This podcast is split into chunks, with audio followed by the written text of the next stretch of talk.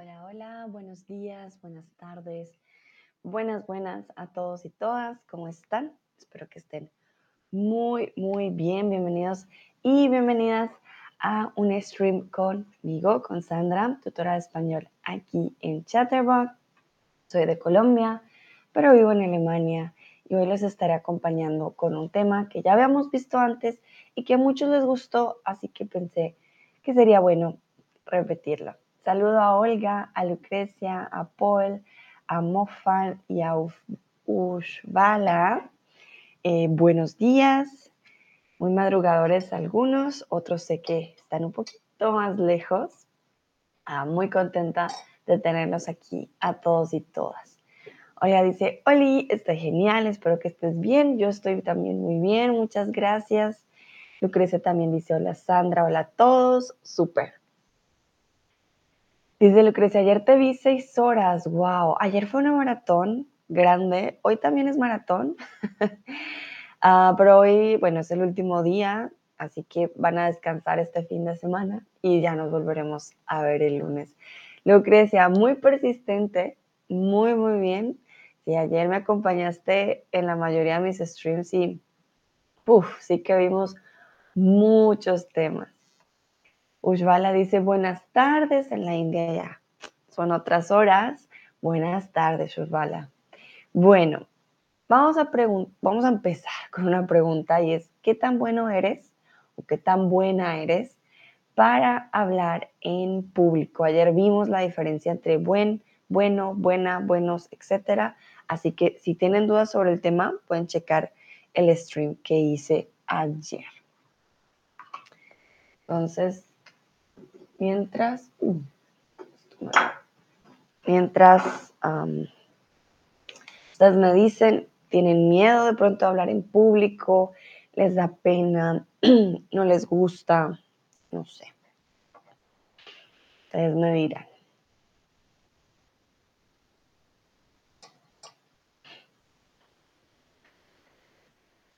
Lucrecia dice, no he hablado en público. Ok, muy bien. Algunos dicen depende, ¿vale?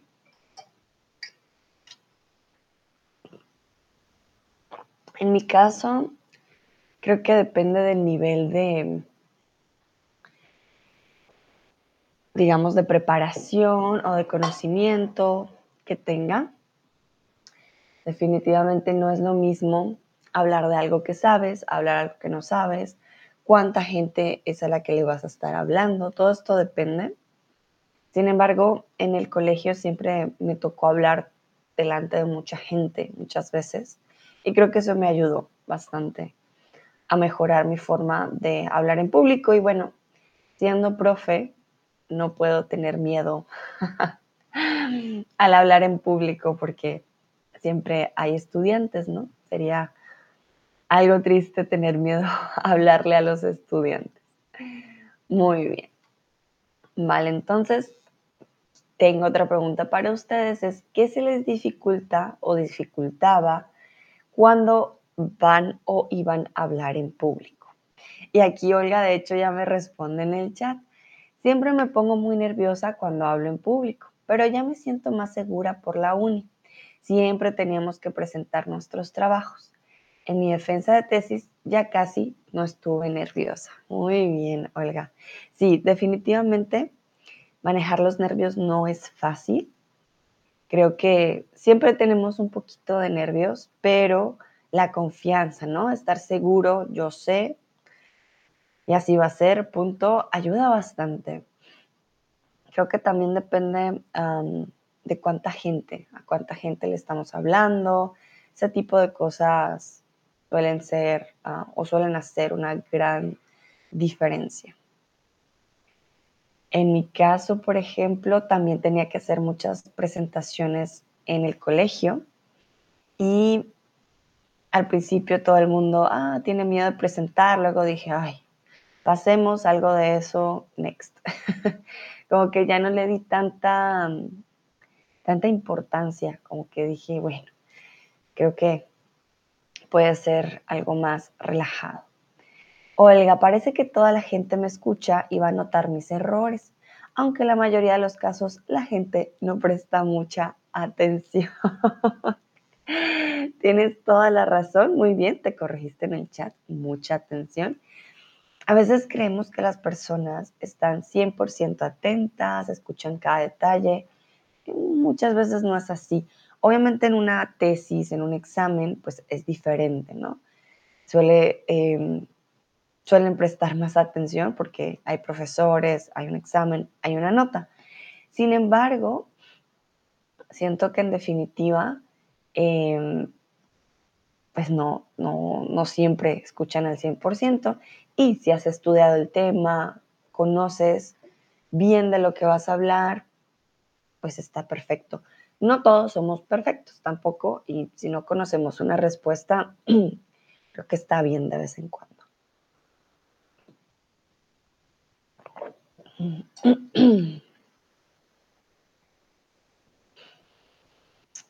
Ok, ok, ok. Voy a esperar unos segunditos por si alguien más está escribiendo antes de pasar al siguiente slide. Hoy les voy a dar tips también de cómo hablar en público, ¿vale? De qué es lo mejor que podemos hacer. Si alguien está escribiendo, por favor, mandarlo Olga dice, ah, también es imposible saberlo todo y tengo un poco de miedo de responder a las preguntas después de mi presentación. Sí, es imposible saberlo todo, Olga. Cuando los profesores preguntan, a veces quieren, ah, decimos en español, corcharlo, corchar. Corcharlo a uno. Esto es una expresión. Quieren corchar, a alguien.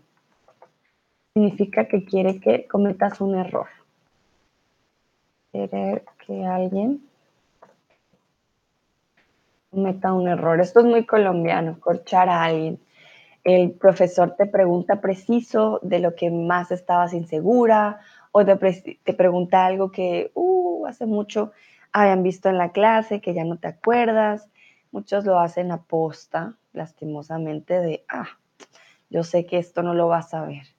Pero ah, a veces con la seguridad incluso si no sabes tanto, aprendí que si parece seguro, la gente va a creer más de que, ah, debe ser así. Ah, obviamente no significa que hables cosas que no son, pero no demostrar la inseguridad. Puede que sí sepas, pero te sientas inseguro, demuestras inseguridad. Bueno, veo que no hay más opiniones por ahora. Vamos entonces a empezar. Primera o primer consejo, primer punto, hay que tener una buena organización. Debes conocer el tema fondo y tener una estructura de tu discurso. Debes conocer el tema fondo y tener una estructura de tu discurso. Por eso les digo, no podemos hablar de algo que creemos saber pero que no sabemos. así no funciona. Si no conocemos el tema, no vamos a poder responder preguntas. ¿Qué es lo más fácil? Empezar a responder preguntas. Si hablas de algo y te preguntas a ti mismo, hmm, ¿qué es eso? Y no lo puedes responder en simples palabras, no conoces muy bien del tema. Hay un consejo que he escuchado muchas veces y es, si no puedes explicar tu tema de manera sencilla, como si fuera para niños, quizás no conoces muy bien el tema. Dicen que explicar un tema como si fuera para un niño te va a ayudar a explicarlo de manera más simple por si alguien llega a tener preguntas.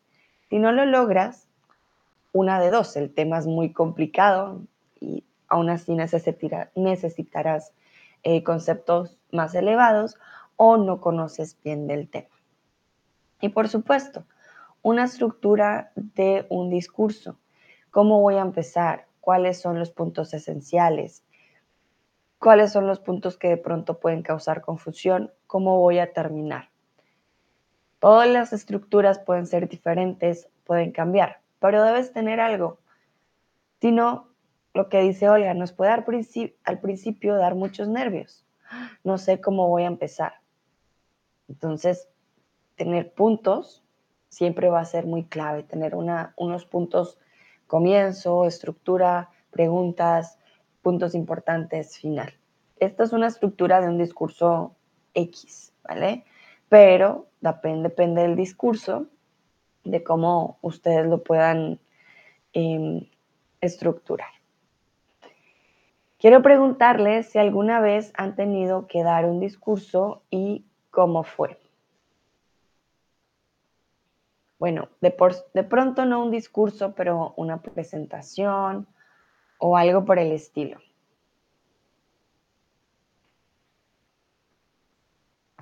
Una vez tuvieron que estructurar algo, alguna vez tuvieron que quizás sí dar un discurso, no sé, todo depende, obviamente,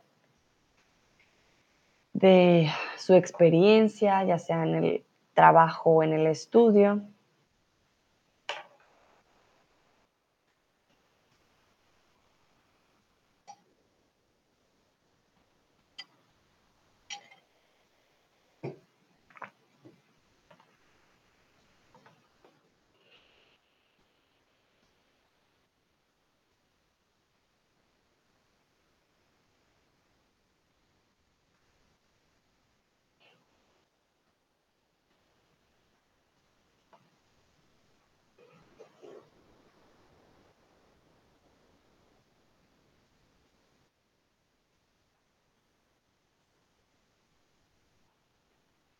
Ok, bueno.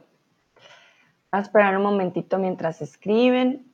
La pregunta aquí es si han tenido que dar una presentación, un discurso y cómo fue para ustedes. Tómense su tiempo.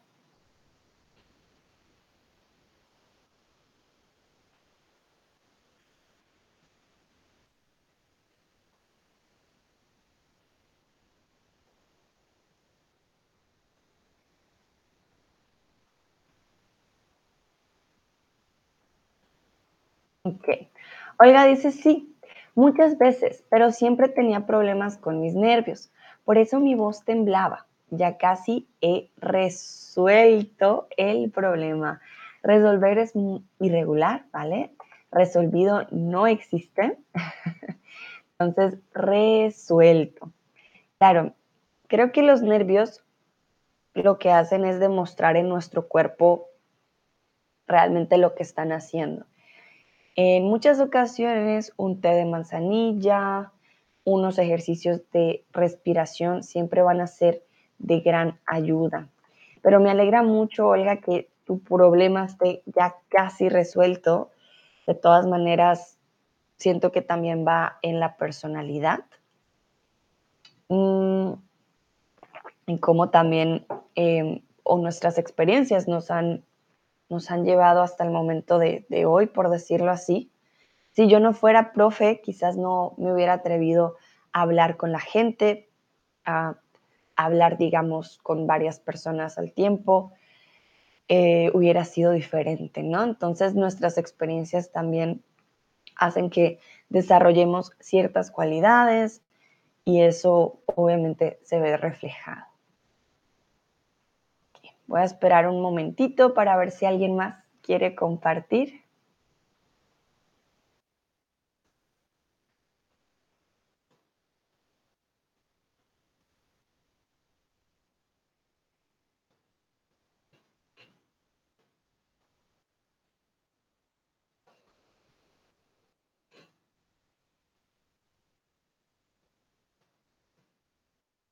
A ver. No, pues vamos pasando al siguiente, pero quiero dar la oportunidad por si alguien más quiere compartir.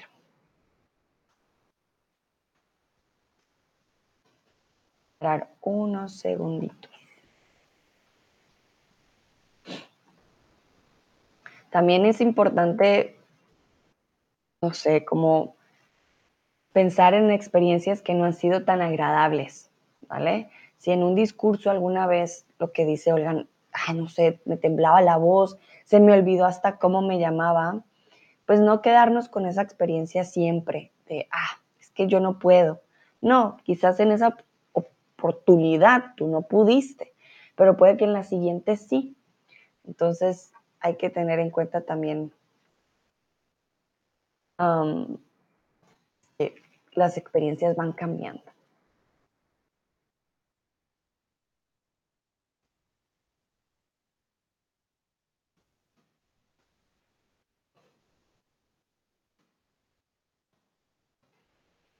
Bueno, voy a pasar al siguiente. El número dos es recomendable repasar lo que vas a decir en voz alta, como si fuera el momento de verdad. Esto es muy importante. A mí me ayudó mucho con las presentaciones, con exámenes en la escuela.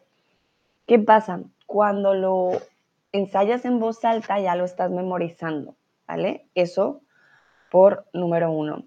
Y número dos, vas a darte cuenta en qué tienes inseguridades, en qué quizás eh, te trabas un poco, más si vas a hacerlo en otro idioma. Si la presentación, por ejemplo, es en español, que no es su lengua materna, es mucho más recomendable entonces repasarlo en voz alta. Cuando repasamos en voz alta nos damos cuenta, ah, bueno, número uno, mi estructura. ¿Cómo voy a empezar? Comúnmente como yo lo practicaba, así lo empezaba. Ya tenía una forma como descrita, ah, primero voy a hacer este saludo, voy a hablar de este tema.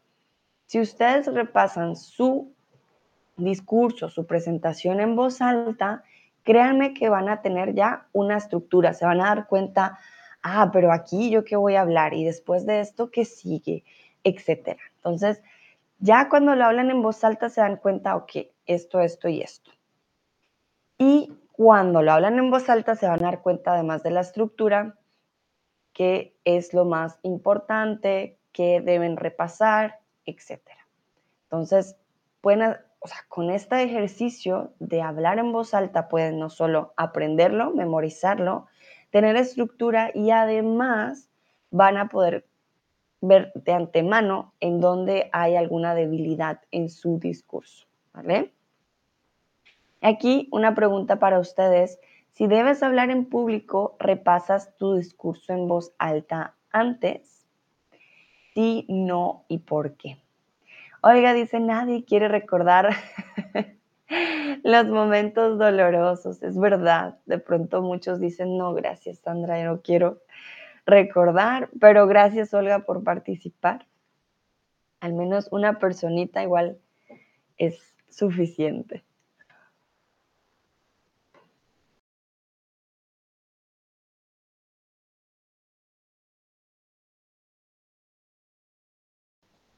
Perdón, desaparecí por un momento, pero aquí estoy. Volví, volví. Estoy de vuelta.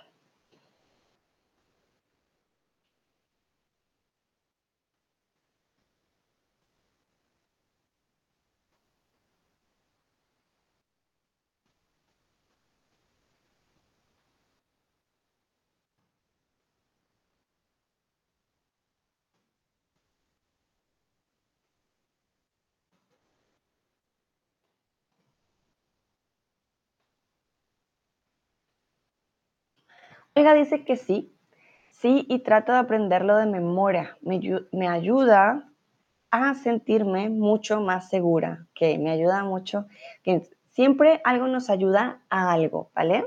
Entonces, me ayuda a sentirme, y el mucho va después del verbo en este caso, ¿vale? A sentirme mucho más segura. ¿Por qué va después? Porque cómo me quiero sentir mucho más segura. El mucho te está intensificando el segura, ¿vale? Entonces, mucho más siempre van juntitos.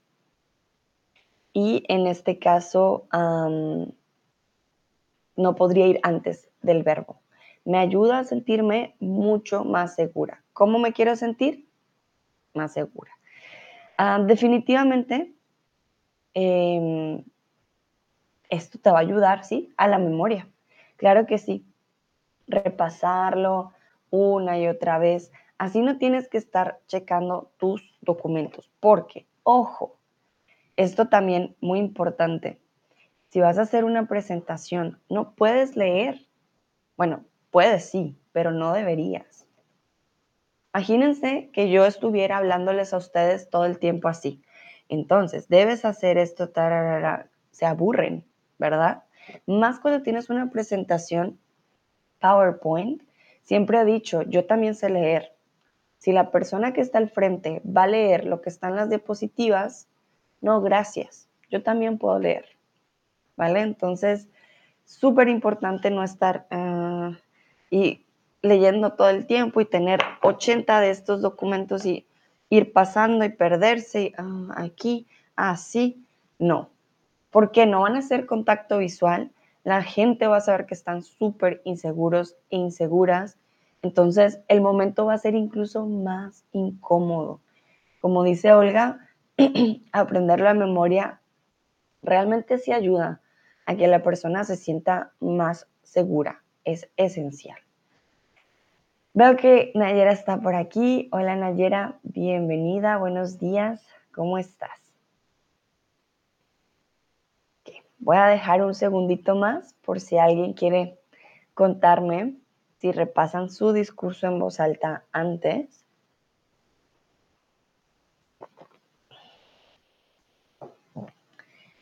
Yo siempre, siempre lo repaso, siempre. Y más si es en otra lengua que tengo que presentar, ayuda un montón, ayuda muchísimo.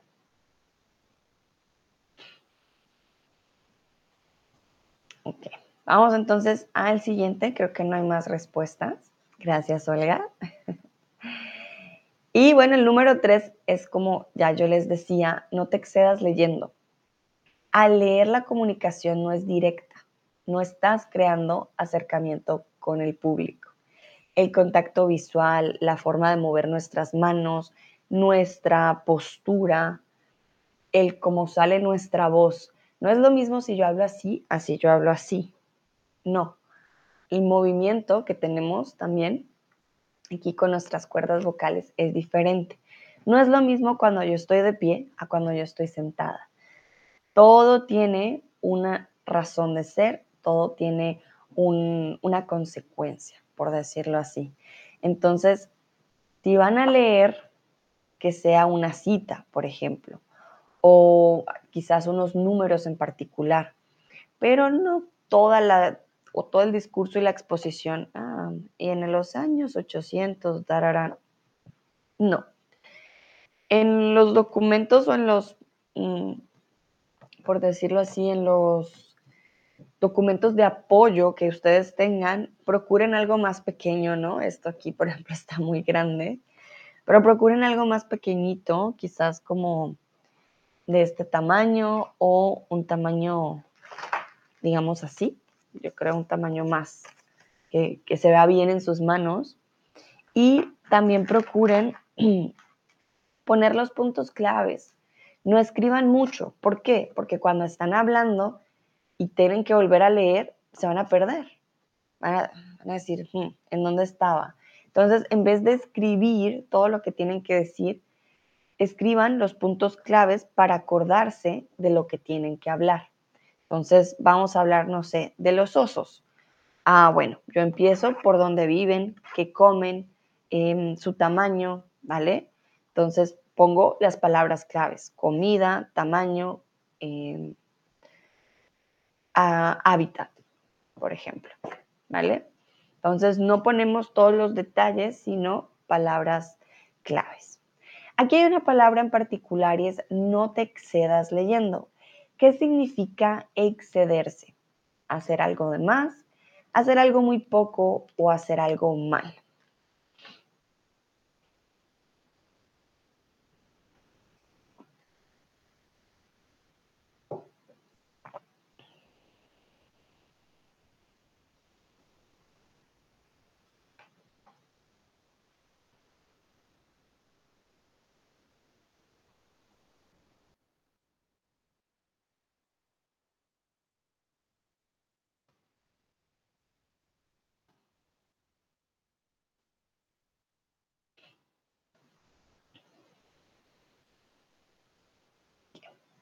Creo que algunos dicen hacer algo de más, que dicen los otros y las otras.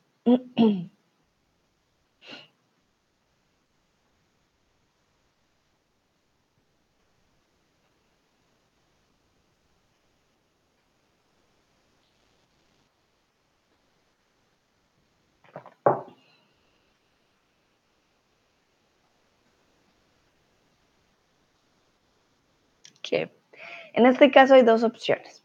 Excederse puede hacer algo de más o hacer algo mal. Comúnmente hablamos de excederse en la velocidad, por ejemplo. Entonces, la carretera dice máximo 80 kilómetros por hora y nosotros vamos a 200 por hora. Eso es excederse. En este caso, excederse a leer es lo que les digo, leer todos los detalles. También puede ser excederse con el alcohol, excederse con los dulces. Aquí, bueno, también haces algo de más, pero es algo malo, digamos, para tu salud. ¿Ok? Muchas veces esto que haces de más puede ser algo malo. Vamos con la número cuatro. Presenta tu tema a amigos o familiares. De hecho, sus preguntas te pueden preparar para las preguntas que el público pueda tener. Antes de, Olga me pregunta, ¿excederse con o excederse de? Excederse con, siempre. Sí, se excedió con el alcohol, se excedió con la velocidad. Sí, no, con D definitivamente no lo pondría. Excederse con. Con algo. ¿Alguien? Estás excediendo, sí. Con. Siempre.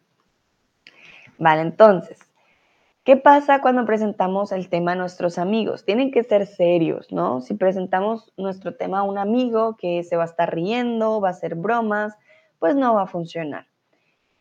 Esto nos ayuda, número uno, a las críticas. Entonces, tiene que ser un amigo que sepa, ¿vale? Eh, del tema quizás, o de pronto que no sepa, con sus preguntas nos puede también guiar un poco. Y también nos podemos dar cuenta, la persona nos dice, te estás moviendo mucho, estás eh, golpeando quizás el papel todo el tiempo, em, no te estás quedando quieto, hablas muy pasito, no hablas lo suficientemente alto. Todos esos detalles que a veces no notamos nosotros mismos. Olga me dice, pero también puedo decir, no te excedas haciendo ejercicio. Claro que sí, lo puedes usar con o sin con, pero nunca con D. Entonces, él se excedió eh, al manejar, por ejemplo, o él, él, se excedió tomando vino la noche anterior. Sobre todo si usas el verbo después con gerundio, ando, endo. Olga dice gracias, con gusto, muy bien. Saben, el número cuatro, si tienen alguna persona que los pueda escuchar, un amigo, una amiga, un familiar, pues sería lo ideal. Recuerden, díganle a sus amigos o amigas si no saben del tema, que hagan preguntas. Si son preguntas bobas, no hay problema, porque ustedes ya saben la respuesta. Pero pueden que haya preguntas mucho más interesantes que les ayuden a ustedes con su discurso.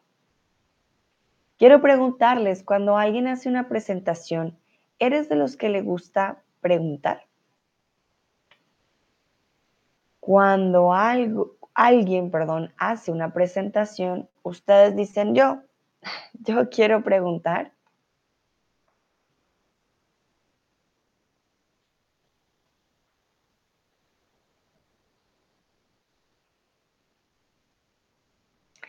En mi caso, por ejemplo, no, a mí no me gusta preguntar, solo en casos extremos en los que necesite la información. Sé yo ya sé que presentar no es fácil. No quiero darle un dolor de cabeza más a la persona que está presentando. Si fue claro, perfecto. Si no, y no necesito el tema, dejo así. No, no hago preguntas extras. Mm, si es obligatorio hacer preguntas, bueno, quizás haga una pregunta más fácil, pero no me gusta hacer preguntas sin necesidad, por decirlo así. Olga dice, no, No quiero corchar a alguien, muy bien. Prefiero preguntar a la persona después de la presentación. Qué buena idea, Olga. Sí, tienes razón. En público, uno no sabe la persona cómo se está sintiendo, qué cosas tiene en mente que diga, uff, no, esto para mí de pronto no era tan claro, ojalá no me pregunten sobre este tema. Entonces, sí, yo tampoco, a mí no me gusta corchar a las personas. Y lo que dices, quizás después de la presentación, uno se puede acercar y decir, oye, mira, no entendí muy bien esta parte, me dices, me explicas. puede que esta la persona em, les diga a ustedes, ah, yo tampoco sabía. yo tampoco sabía, lo voy a averiguar, te cuento después. Puede también pasar. En definitiva, es siempre mejor no corchar a alguien y más si después vas a presentar tú. Si ustedes hacen preguntas a una persona en su presentación, es seguro que esa persona diga, ah, bueno, y que tú lo quieras corchar, ¿no? Sobre todo la persona va a decir, bueno, en su presentación yo también a preguntar. si hablamos de algo más profesional, algo del trabajo, por ejemplo, sean precavidos, tengan en cuenta que los jefes y las personas que de pronto tengan una influencia de dinero siempre van a querer preguntar. ¿Por qué esto es así? ¿Por qué no hacerlo de otra manera? Y si ustedes no tienen la respuesta en el momento, no respondan directamente no sé, pero no inventen tampoco, ¿vale? Tampoco se trata de, ah, no, queremos hacer esto porque es bonito y resulta que no es bonito, resulta que es útil. Entonces, no, la gracia no es inventarse cosas, decir, ah, es como yo creo. Podrías decir, bueno, en estos momentos eh, estamos en una investigación al respecto y vamos a declarar eh, sus características más adelante, ¿vale? Hay que ser muy bueno improvisando, esto se aprende con el tiempo, pero no digan simplemente, ah, no sé, no, no, ni idea porque eso tampoco los va a dejar muy bien en frente de sus jefes o personas de, mayor rango. Entonces, sí es muy importante que digan, bueno, en estos momentos eso no es 100% seguro, estamos analizando XY, ¿vale? O sea, sí, ese tipo de respuestas son fundamentales.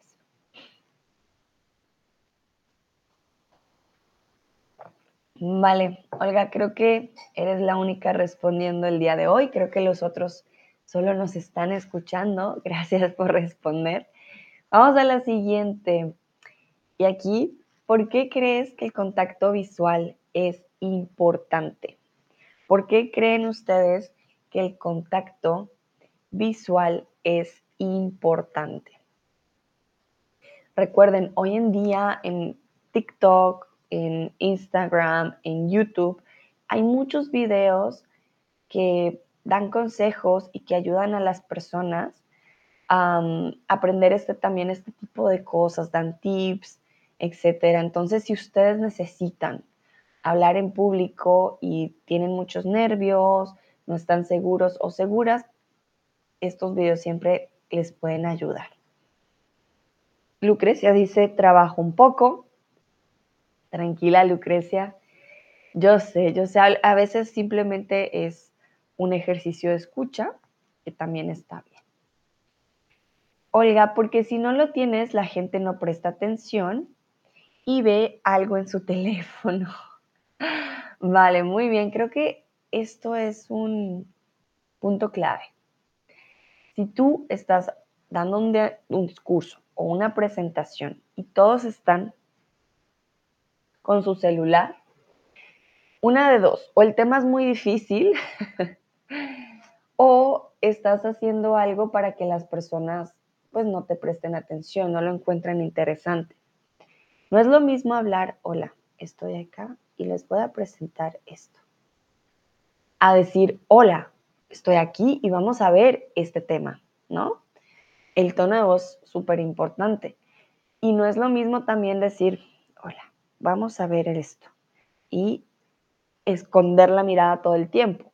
Si ustedes hacen contacto visual, pues las personas también se van a sentir eh, vistas y de seguro no van a sacar tanto el celular porque dicen, me da, de pronto me da pena, la persona me va a ver. Entonces lo que dices es verdad, Olga. Y Lucrecia dice, porque nos sentimos importantes. Muy bien, Lucrecia, sí. Al hacer contacto visual, la persona dice, uh, él o ella me está viendo, me tiene en cuenta al momento de su discurso. Entonces, al hablar en público debes crear una conexión con tu audiencia para lograr transmitir con nuestro mensaje. Se trata, más allá de prestar atención, crear una conexión con las personas que están al otro lado, que te están escuchando y que te están viendo.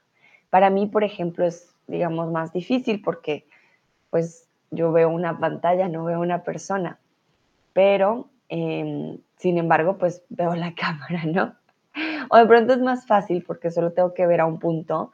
Si tienen un lugar con muchas personas, la gracia es hacer un escaneo del lugar. No van a quedarse mirando a una persona así todo el tiempo de su discurso, porque también va a ser extraño, ¿no? Y todo el tiempo solo a una persona, la persona se va a sentir intimidada, ¿no? Entonces, lo importante es a veces ni siquiera ver a las personas directamente. Muchos dicen que lo más importante es ver como por encima, como ustedes ven por encima de las cabezas o eh, ven como a las, dicen que también ver las narices, como que ven las narices, no directamente a los ojos, puede ser algo muy intimidante. ¿Ok? Claro que esto depende si es un discurso o si es una reunión. Si es una reunión, no miren así por encima. si es una reunión, claro que pueden mirar directamente, ¿vale? Al responder, por ejemplo, una pregunta. Pero intenten cambiar el foco, ¿vale? No, no se queden solo con una persona. Es bien, bien importante.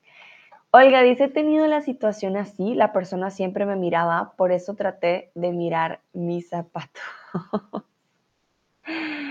Vale, muy bien.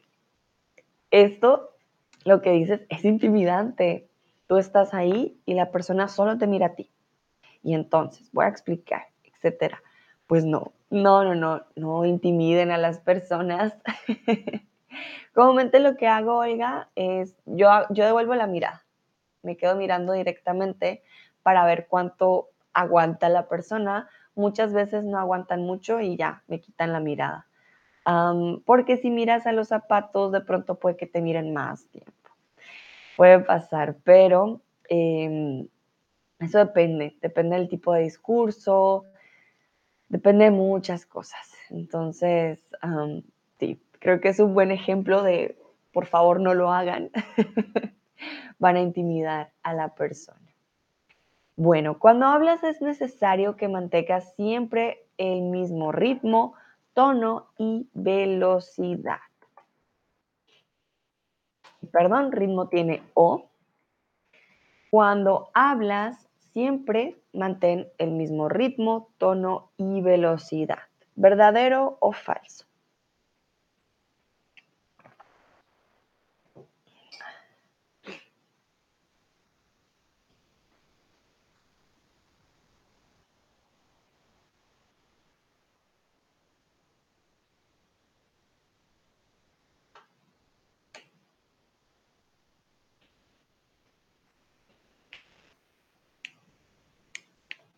¿Qué dicen ustedes?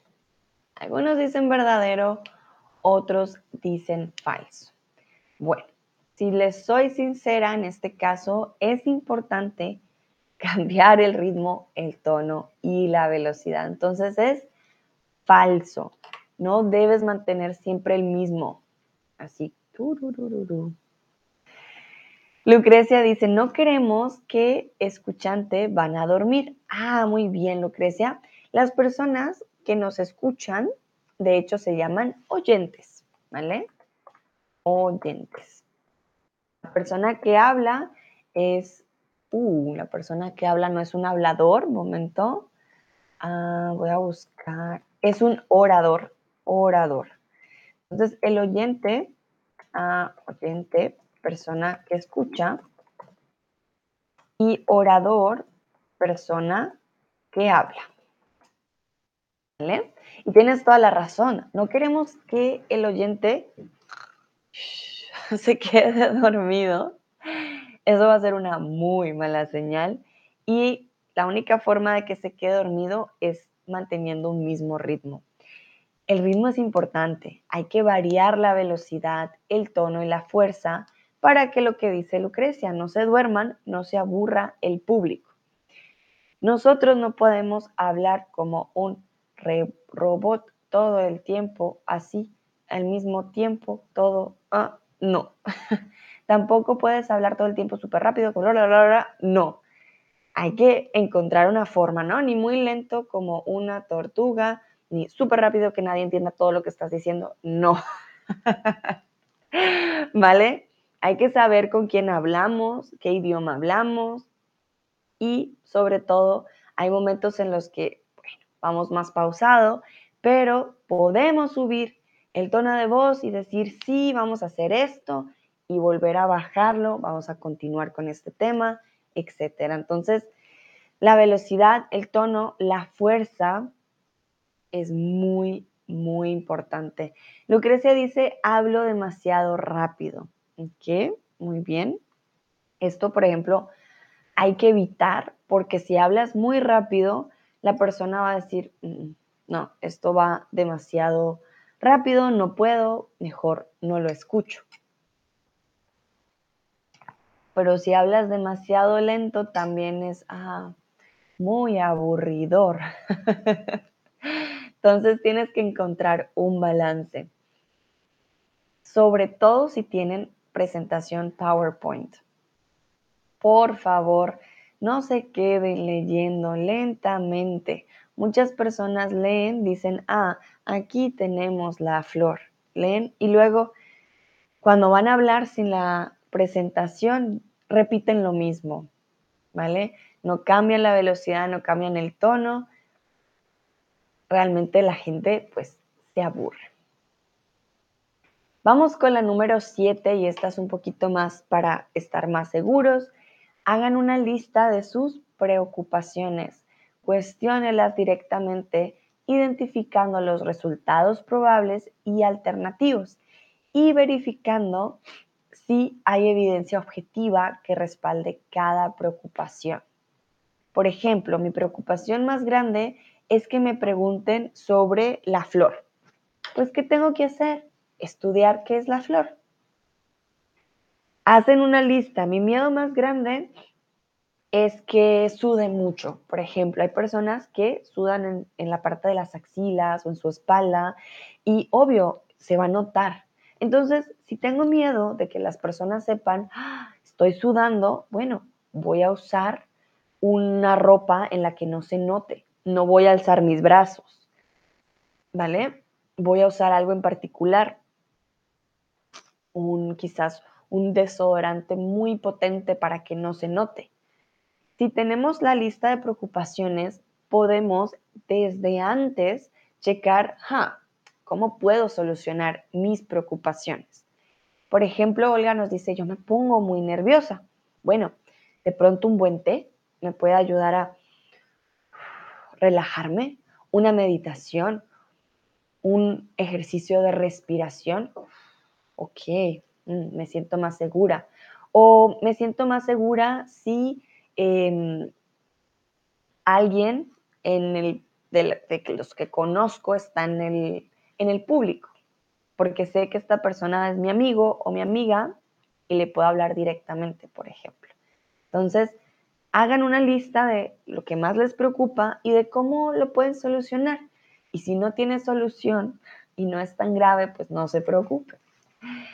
Olga, casi no uso el texto en mis presentaciones, solo escribo la información clave. Excelente, Olga, exactamente. Así es como debe ser. No se puede usar 100% siempre un texto. ¿Por qué? Porque las otras personas también pueden leer. Y lo que ustedes quieren hacer es también presentarse a ustedes, tener el contacto y que las personas digan, ok, wow, esta esta información que me acaba de dar la persona es interesante, también como lo presentó la persona, y no, mm, no entendí nada, esta información la puedo buscar en Google, ¿vale? Y aquí quiero saber cuáles son sus preocupaciones al hablar en público. ¿Cuáles son tus preocupaciones al hablar en público? Solo si las quieren compartir conmigo, no se preocupen.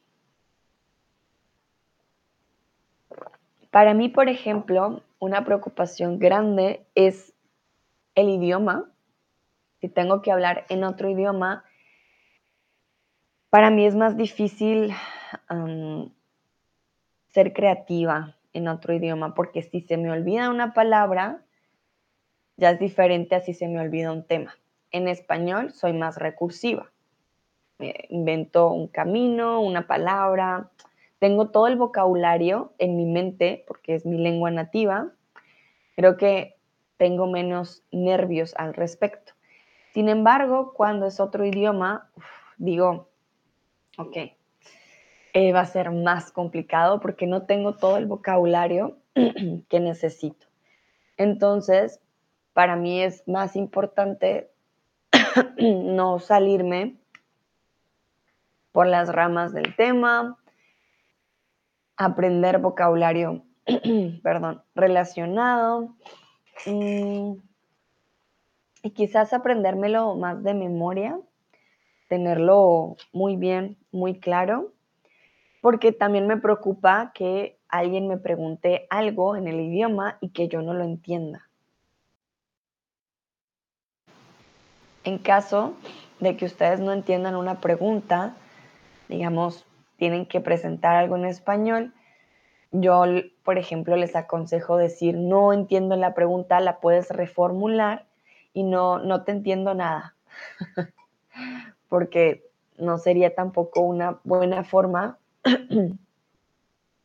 de abordar el problema.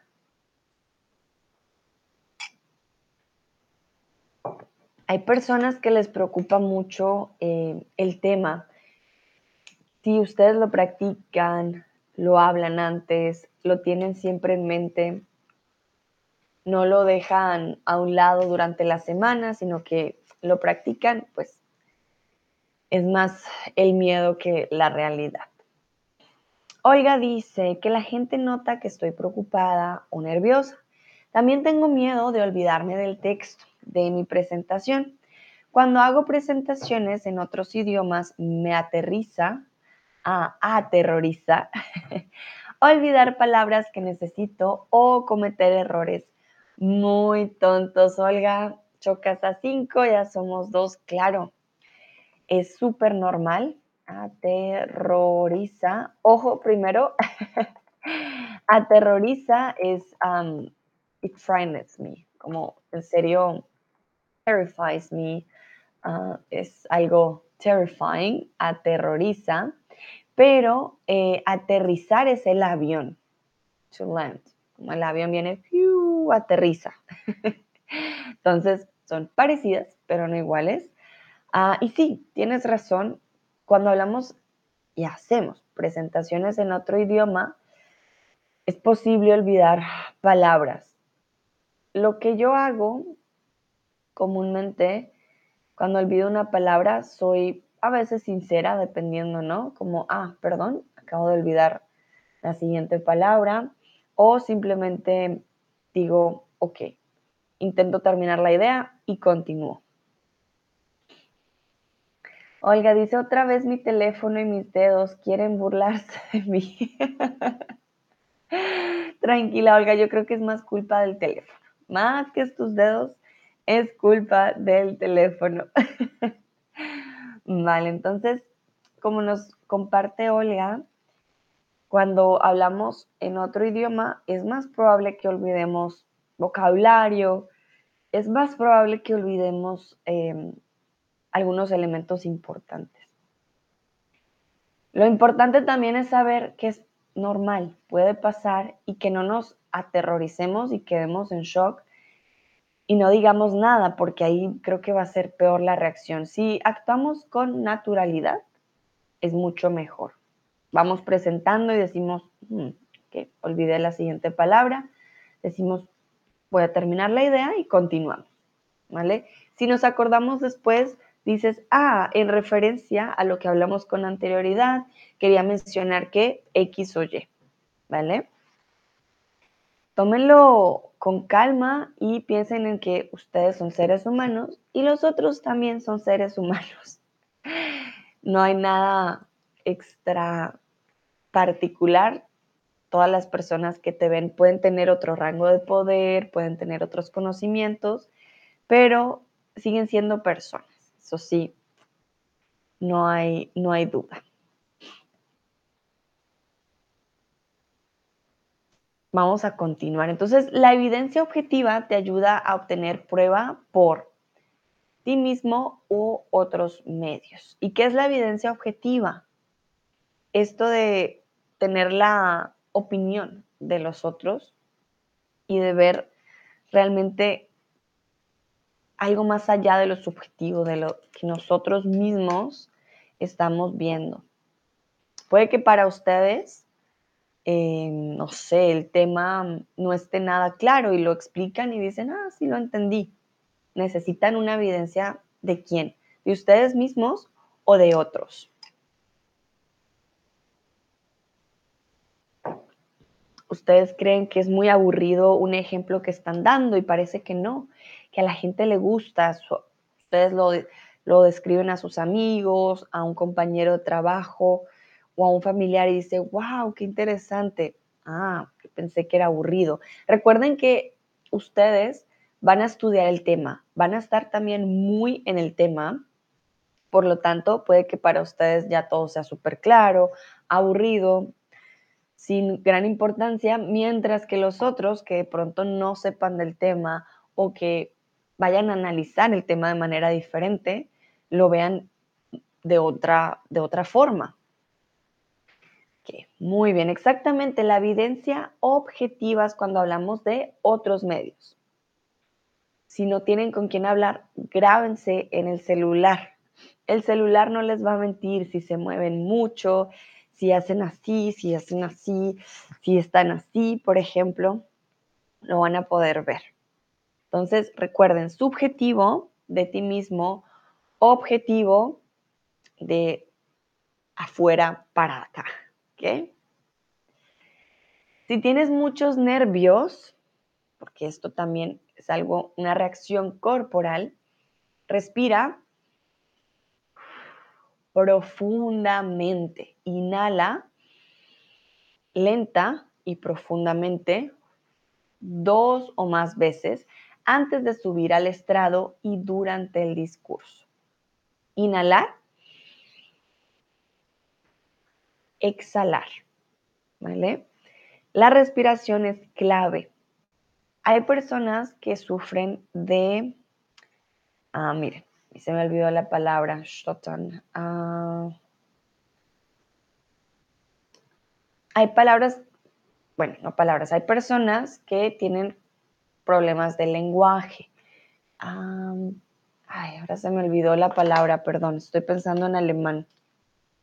Son las palabras, las personas que demoran mucho en decir una palabra. Creo que Joe, Biden eh, tiene esta enfermedad, pues sí, algunos dicen que es una enfermedad eh, del lenguaje, ¿no? Mm, un momento. Estoy checando. Ah, hmm. Aumento. Voy a buscar porque se me fue por completo. Ah, tartamudez. Esto era lo que les quería decir. Tartamudez. Es una persona, sí, ¿de qué se trata la tartamudez? Es una persona que, que, que no, no, no, puede hablar de forma corrida, ¿vale? Quieren decir, por ejemplo, ta, ta, ta, ta, mu, mu, des, ¿vale? Este tipo de personas no piensan, cuando piensan con su voz en la mente no es, por ejemplo, eh, de esta manera. Y comúnmente lo que más les ayuda son los ejercicios de respiración. Si tú tienes algún tipo de problema de lenguaje, por ejemplo, la respiración es muy, muy importante. Lucrecia dice, tengo problema mm, porque no puedo pronunciar correcto la letra R. Exactamente. Entonces, Lucrecia, tú ya sabes del problema, puedes, por ejemplo, con anterioridad también decir, lo siento mucho, no puedo pronunciar correctamente la R, así que si llegan a tener dudas en mi pronunciación, por favor me dicen. Eso es una forma de abordar, por ejemplo, el problema y no tener nervios, no puedo pronunciar y que todos van a decir, ok, no lo puedo pronunciar, pero si lo dices al principio, dicen todos, ah, ok, pues no lo va a pronunciar de tal manera. Ya lo saben de antemano. Oigan, oh, perdón, Estoy en mi adolescencia. Olga dice, también hay un verbo, sí, sí hay un verbo tartamudear. Tartamudear. Yo tartamudeo, tú tartamudeas, él tartamudea, etcétera. Sí. Bueno. Entonces, aquí vimos una palabra importante, inhalar. Inhalar es cuando ah, expulsas el aire o aspiras el aire.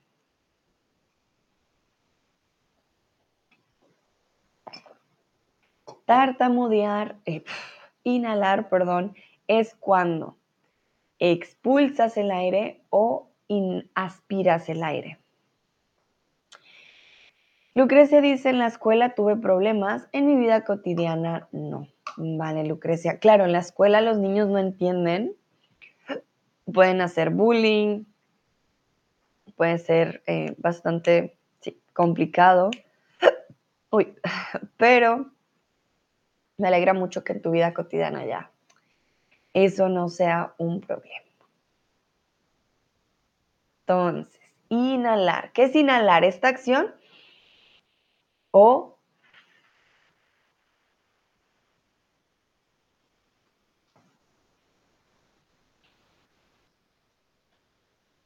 Exactamente. Entonces, en este caso, inhalar es Exhalar. Esa es la diferencia. Inhalar, exhalar. Y aquí les quiero preguntar a ustedes, ¿qué hacer si se les olvida algo? ¿Qué hacer si se te olvida algo? Estás en la presentación y, uy, olvidaste por completo lo que querías decir, olvidaste por completo cuál es el punto siguiente, ¿qué haces? ¿Qué debes hacer? Ah, Lucrecia me dice los maestros, no los niños. Uh, interesante. Mm. Entonces no son muy buenos maestros. Uno siempre tiene que tener en cuenta que el desarrollo de todos es diferente y hay problemas de lenguaje, así de simple. A muchos les pasa. Conozco también casos, por ejemplo, en que los niños no hablan y era porque no podían oír muy bien, por ejemplo. Y eso les retrasa mucho el proceso del lenguaje, por ejemplo. Eso es algo que hay que tener muy en cuenta desde niños para que el desarrollo del lenguaje sea, digamos, no sé, no, no apropiado, pero que se dé de una buena manera. Bueno, ¿qué dicen ustedes? ¿Qué hay que hacer? Olga dice, miro mi texto, siempre miramos a alguien, eh, pero no miramos a algo, miramos algo, ¿vale? Entonces, mirar a alguien y mirar algo miro la televisión, miro por la ventana, ¿vale? Olga dice, miro mi texto para recordar lo que tenía que decir. A veces me quedo en blanco, pero trato de no mostrarlo. A veces empiezo a hablar de algo más. Excelente, Olga, muy bien. Creo que esto es clave. Por eso les digo, es muy bueno tener un soporte, más si es un tema muy largo. tener un soporte, decir, ok, vale, esto viene después.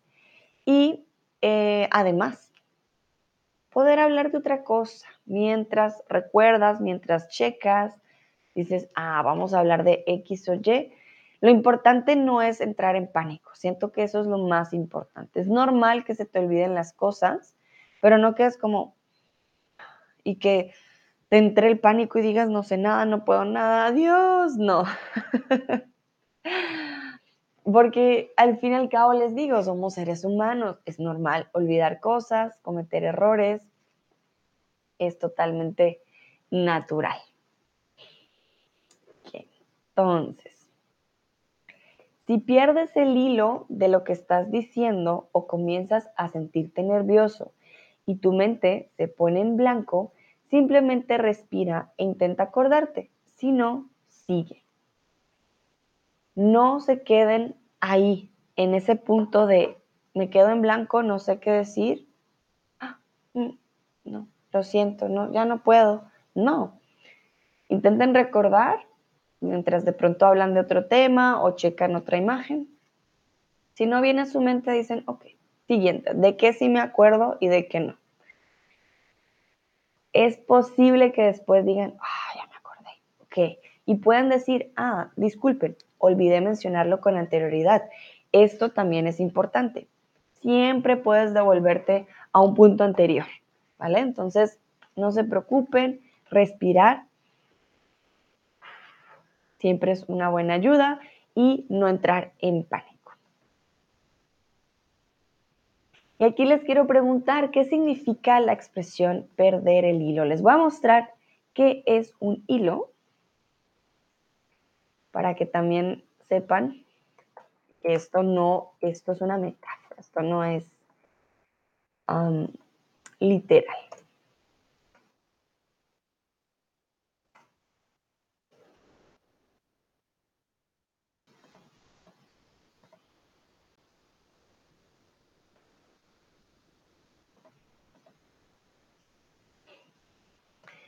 Esto que ven ustedes en la imagen es un hilo. Pero esto es, digamos, la palabra pues literal, el objeto. Si ustedes dicen, ah, necesito un hilo, les van a pasar este objeto.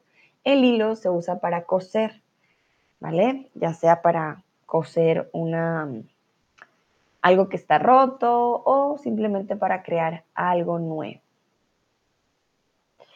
Uh, Lucrecia me dice, uh, hoy tengo muchos problemas con este stream, siempre tengo unos 5 segundos y se corta. Ah, lo siento mucho, Lucrecia, o no. Hmm. Vamos a ver en el siguiente porque no estoy segura. A veces tenemos el bug y la verdad que se sale de mis manos un poco, ¿vale? Intenta quizás reiniciar el celu o reiniciar la app. Lo siento mucho, Lucrecia. La verdad que sí es un tema que ya hemos hablado con nuestros ingenieros, pero que hasta ahora no ha habido eh, como tal una, una solución. Olga dice, olvidar lo que alguien dijo quería decir. Lucrecia, no saber qué estás hablando. Perder, dice Nayera, el tren del pensamiento. Me encanta esta metáfora de Nayera, perder el tren del pensamiento, ¿ok? es exactamente esto. No se trata de perder el hilo de lo que dice alguien más, sino de lo que tú quieres decir, ¿vale? El hilo significaría como esta estructura que tú sabes de la historia, principio, em, contenido final. Es como un hilo vas con una estructura, en algún momento tendrás que terminar, en algún momento iniciaste, como el hilo, tiene un inicio y un final. Cuando lo pierdes, uff, ya no sabes cómo seguir para finalizar. Entonces, eso se llama perder el hilo. Muy bien. El siguiente tip es llamar la atención al final. Es importante al final para que te recuerden. Piensa bien en tu última frase, en tu último tema, porque es de lo primero que se acordará tu público al salir de la sala. Es súper importante saber cómo terminar un discurso, una reunión, etc. Comúnmente uno se acuerda mucho más del final. Si tu final no es llamativo o no es muy mm, determinante, las personas de pronto no se van a acordar tanto al respecto, ¿vale? Por ejemplo, si es una reunión, creo que es muy importante al final de pronto hacer un resumen y decir qué es lo más importante, ¿vale? La conclusión es la siguiente, tenemos que hacer X, Y. O la conclusión es, tenemos que repasar ciertas cosas, ¿vale? Tener una conclusión, tener una forma de pronto de moraleja, decir, bueno, hoy aprendimos X o Y, ¿vale? Eso es muy importante al final. Y aquí, bueno, quiero preguntarles si conocen a alguien que sea muy bueno o buena hablando en público y quién. Lucrecia me dice que ya lo hizo. Lucrecia, lo siento mucho. Voy a checar en el siguiente stream. No sé si sea mi internet, aunque realmente solo soy yo utilizando el internet hoy. Hmm, no te sabría decir qué hacer porque también sé que hay ciertos celulares, ciertos sistemas operativos que son diferentes a los otros. Voy a dar tu dato a los eh, ingenieros de nuevo, pero la verdad que se me sale de las manos. Lo siento mucho, Lucrecia.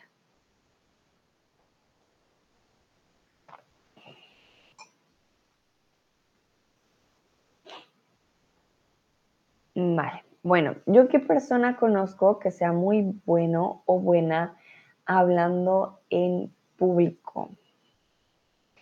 Hay un orador mexicano que me gusta mucho.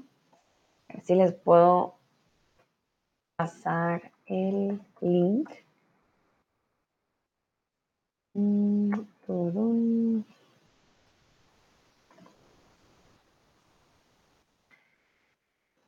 un ah, momentito.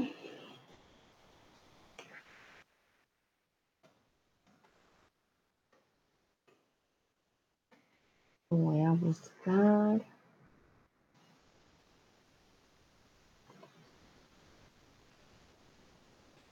Hmm. No lo encuentro.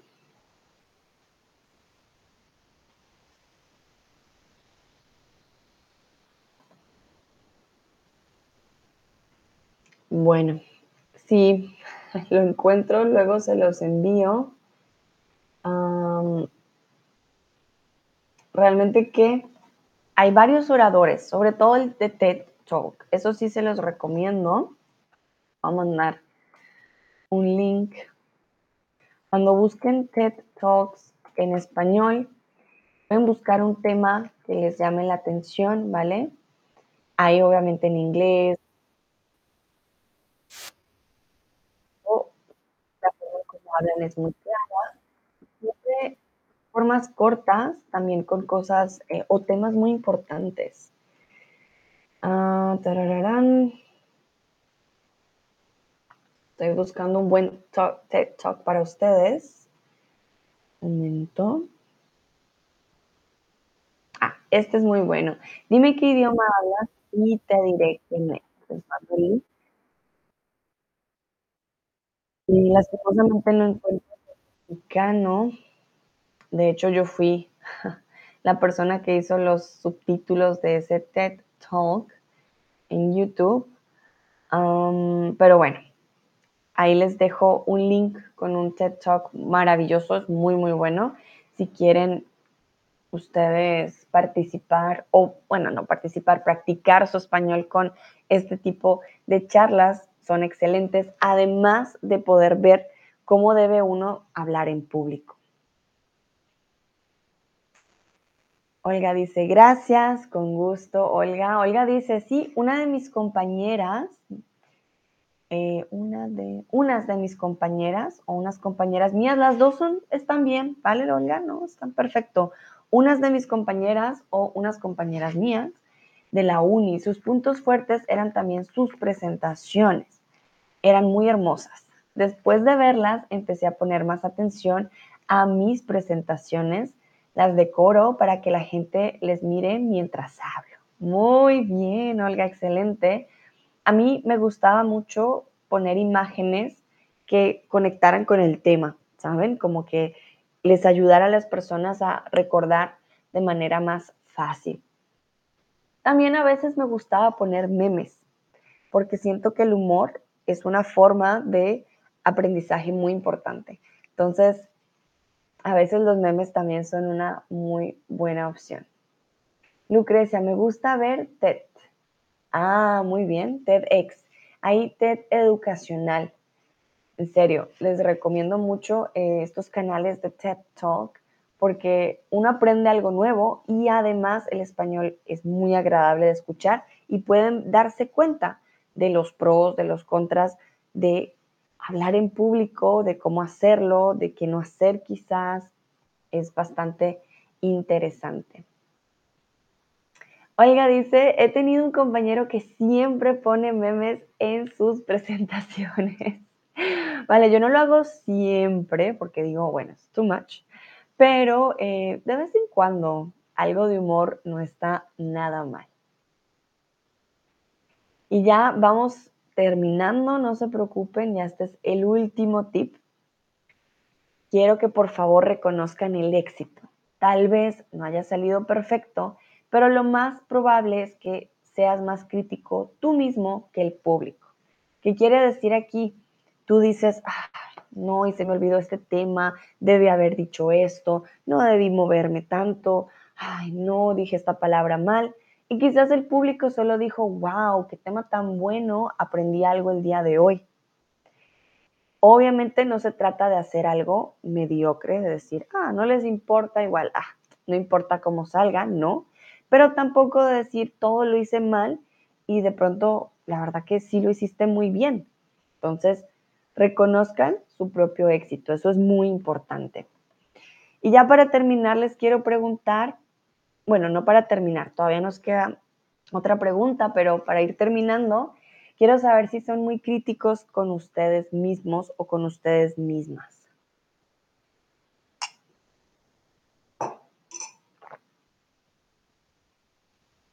Y creo que aquí la mayoría siempre responde que sí, que claro.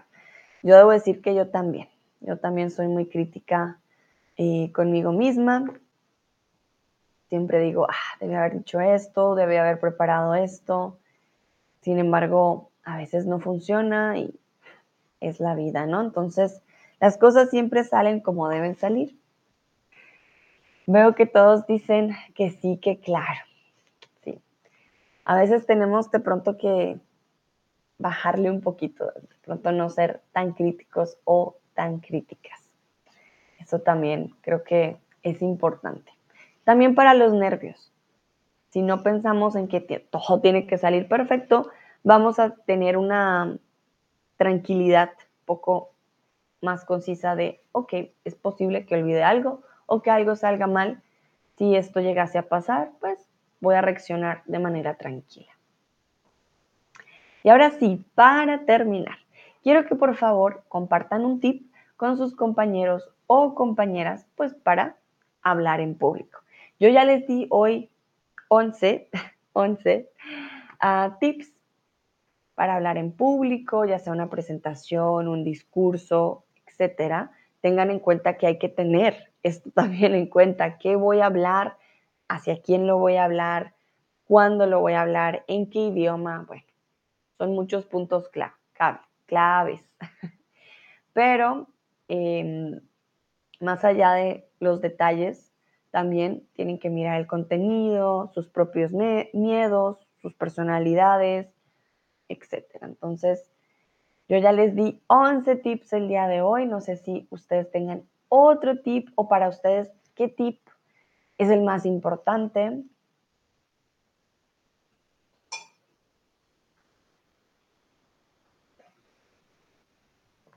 Para mí definitivamente es una combinación de todo un poco. No solo un tip es el más importante, todos hacen que tu discurso y de que tu reunión vaya a salir muy bien, pero muchas cosas dependen de ti mismo o de ti misma y definitivamente no de simplemente lo que pongas en un PowerPoint.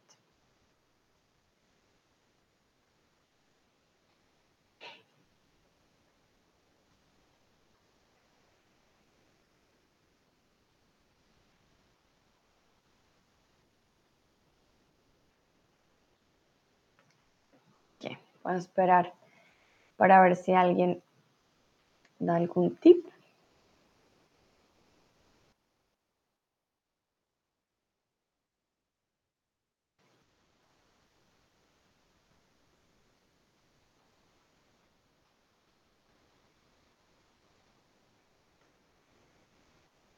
Olga dice, preparar bien tu presentación y tu discurso, aprender los puntos claves de su discurso, si da mucha pereza aprender un texto completo, repasarlo, creer en ti y verte seguro aunque no sepas nada. Muy bien, Olga, muchísimas gracias por este tip. Ya saben, Olga les dicen, hay que preparar bien la presentación y el discurso, aprenderse los puntos claves, Da pereza aprenderse un texto completo, pero toca repasarlo, crean en ustedes mismos, véanse seguros, aunque no sepan nada. Mi mejor amiga siempre dice, bruto, pero seguro. Con esto la verdad que puedes salir de muchas situaciones triunfando porque puede que tú sí sepas, pero si te muestras inseguro, las personas van a creer que tú no sabes. Entonces, Así no sepas, intenta siempre mantenerte seguro, yo sé, y, e incluso mantenerte seguro de algo que no sabes. Disculpa, no estoy 100% segura de este tema, lo podemos checar después o lo puedo investigar para una próxima ocasión. O si tú tienes la respuesta, me encantaría escucharla. Punto.